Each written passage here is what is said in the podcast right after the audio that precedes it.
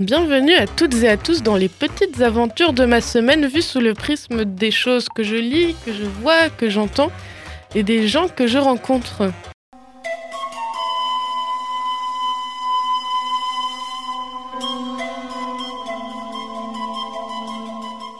Coucou Alors récemment, j'ai regardé un film et j'ai fait un truc que je fais pas souvent et que je devrais faire un peu plus, c'est m'enregistrer parler pendant que je regarde le film et du coup j'ai l'évolution de ma pensée en direct et de manière très spontanée. C'est vraiment drôle à réécouter et euh, du coup euh, ça veut littéralement plus rien dire mes retours en fait.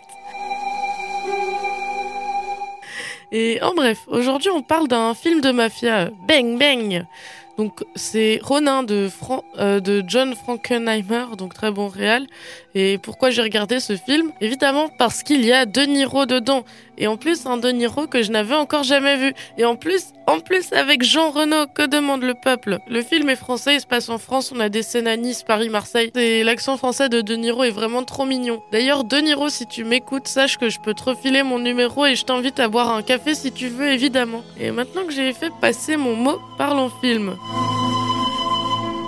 On est clairement sur un film de mafia classique, genre très très classique. Il y a même le côté euh, James Bond Girl en un peu moins sexiste, dans le sens où où la seule femme du film, d'ailleurs elle s'appelle Dr Dre, ça m'a fait beaucoup rire. Euh, donc la seule femme du film est celle qui est aux commandes de la bande de mafieux. Et comme par hasard, la meuf en question, bah, elle est jeune, blonde, bien foutue, et tout le monde est amoureux d'elle, blablabla.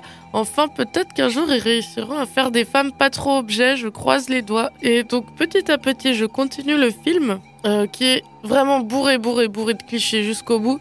Et je comprends vite que le personnage principal, bah, c'est non pas de ni genre Renault, mais c'est une mallette. Genre juste une mallette, on sait pas ce qu'il y a dedans. Hein. Et c'est elle qu'on suit tout le film et qui nous donne les lignes directrices en influençant le scénar. Et qu'y a-t-il dans cette valise? Bon, elle sera jamais, franchement, elle est trop légère pour transporter des armes, pas assez lourde pour de la drogue, trop grande pour de l'argent. Bref, on sait pas. Et en vrai, le film, il est purement chiant. On alterne vraiment entre les scènes de fusillade et de course-poursuite.